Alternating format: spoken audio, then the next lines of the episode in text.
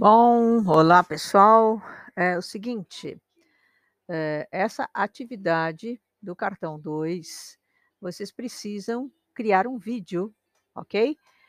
Eh, com a queda de um objeto, ou pode ser a queda de cima, eh, jogar uma bolinha de cima para baixo, ou, de baixo de baixo para cima, ou lançamento oblíquo, enfim, o que vocês quiserem, de tal maneira que você possa determinar a aceleração da gravidade.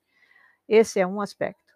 Outro aspecto é que você deve, a partir do vídeo que foi oferecido no cartão 2, que é, eh, o vídeo disparador, onde você tem lá a queda de 2 corpos numa câmara de alto vácuo e, ou seja, na presença e na ausência do ar, 2 objetos, você vai ter que, eh, justificar a sua hipótese para explicar por que aquilo está acontecendo, tá? E você vai ter que, eh, criar vídeos. Um deles é mostrar que um corpo, eh, em queda na superfície da Terra terá, então, a aceleração da gravidade sendo submetida a ele.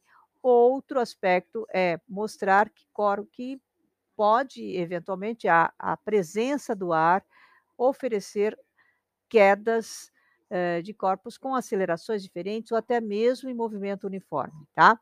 Então você tem que analisar, propor um vídeo que permita observar isto, tá?